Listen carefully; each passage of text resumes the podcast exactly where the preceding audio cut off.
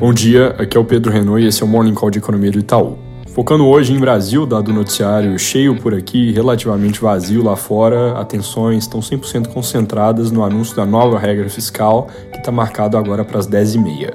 Ontem já vazaram na imprensa uma série de elementos do arcabouço, o principal deles sendo vinculação de crescimento do gasto a 70% do crescimento de receita, ainda sem muito detalhe se é crescimento previsto ou realizado, se é real ou nominal. Pode resultar em uma regra pró-cíclica e não anticíclica, como o governo via defendendo.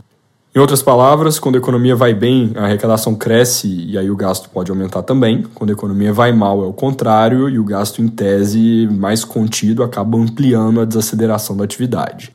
Outra coisa é que receitas podem ir e vir, elas são voláteis, dependem de várias coisas fora do controle do governo, enquanto despesas a gente sabe muito bem que são super rígidas no Brasil. Então a gente pode ter uma sequência de anos bons, onde o aumento de gastos cabe no crescimento de receita, mas se a economia desacelera, vai ser difícil reenquadrar, como nós já vimos acontecer no regime pré-teto de gastos.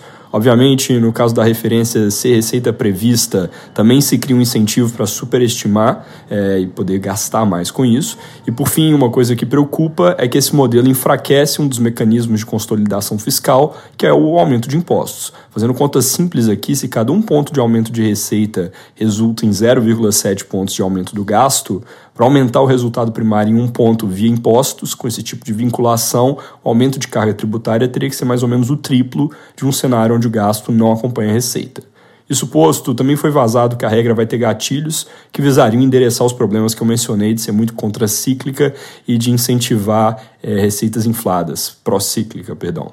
A lógica, segundo os jornais, é que vai haver travas para crescimento máximo e mínimo dos gastos. Sem os detalhes anunciados, não dá para fazer uma avaliação completa da regra, mas, de novo, à primeira vista, é importante mencionar uma última coisa que vazou, que é a meta de que a aplicação dessa regra leve a um déficit zerado em 2024, superávit de 0,5% do PIB em 2025 e 1% em 2026, com possibilidade de apertar o limite de crescimento do gasto se esses números não forem entregues. Amanhã, já com os detalhes, a gente comenta mais sobre o assunto. Apesar desse tema dominar, também tem outras coisas importantes. Ontem o Confaz anunciou aumento de CMS da gasolina para todos os estados a partir de julho, com impacto para a inflação de 50 pontos base. O efeito final nas projeções depende, obviamente, de ter ou não corte de preço de combustível para compensar, mas isso sozinho traz viés de alta para a projeção atual do IPCA, que a gente tem hoje em 6,1% para o final de 2023. Sobre dados, ontem saiu a nota de crédito do Banco Central mostrando contração das concessões de crédito livre, liderada por crédito à pessoa jurídica. Também teve Caged de fevereiro, com saldo bem acima do esperado, geração de 242 mil postos de trabalho, ante expectativas na casa dos 180 mil. Apesar da surpresa, tanto janeiro quanto fevereiro agora ficaram abaixo dos níveis de geração de empregos vistos nos anos anteriores.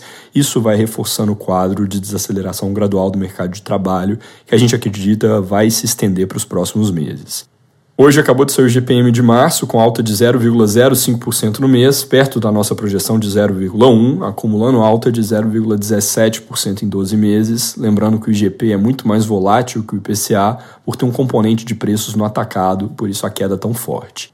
Também serão confianças dos setores de serviços e comércio, ambas com alta em março de 2,6 pontos em serviços, que voltam para o melhor patamar desde dezembro, 91,7 pontos e alta de 1,1 pontos no comércio para 86,9.